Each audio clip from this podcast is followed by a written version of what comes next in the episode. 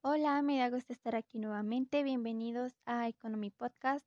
El día de hoy estaremos abordando nuevos conceptos y para una mejor comprensión los dividiré en dos secciones. ¿Qué es el precio? Este es un valor unitario que se da en el mercado de forma única o constante.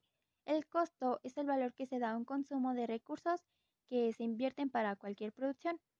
Y el valor es el que otorgamos de acuerdo a la utilidad, al entorno o pues a lo que represente para nosotros como un valor de uso sentimental. Dentro de este concepto se desenglosan otros dos, el valor subjetivo, que, como les comentaba, es la importancia o valor que le demos a cualquier objeto o producto.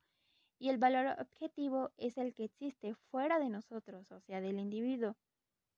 Un concepto también relevante son los bienes de consumo necesario. Esto lo podemos identificar en la canasta básica, la cual son precisamente estos bienes que una familia o una persona necesita para poder subsistir, a lo que me lleva al mínimo vital, lo que significa tener el salario mínimo, aunque este sea decoroso, pero finalmente que ayude a sustentar lo que se requiere.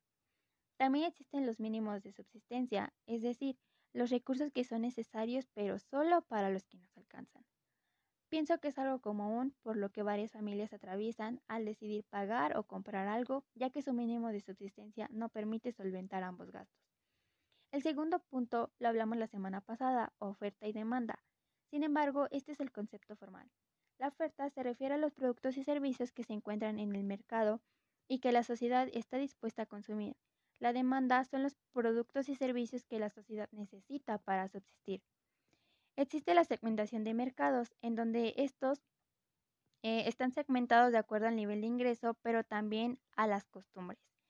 Así que amigos, con esto voy a concluir, pero nos seguimos escuchando. Bye.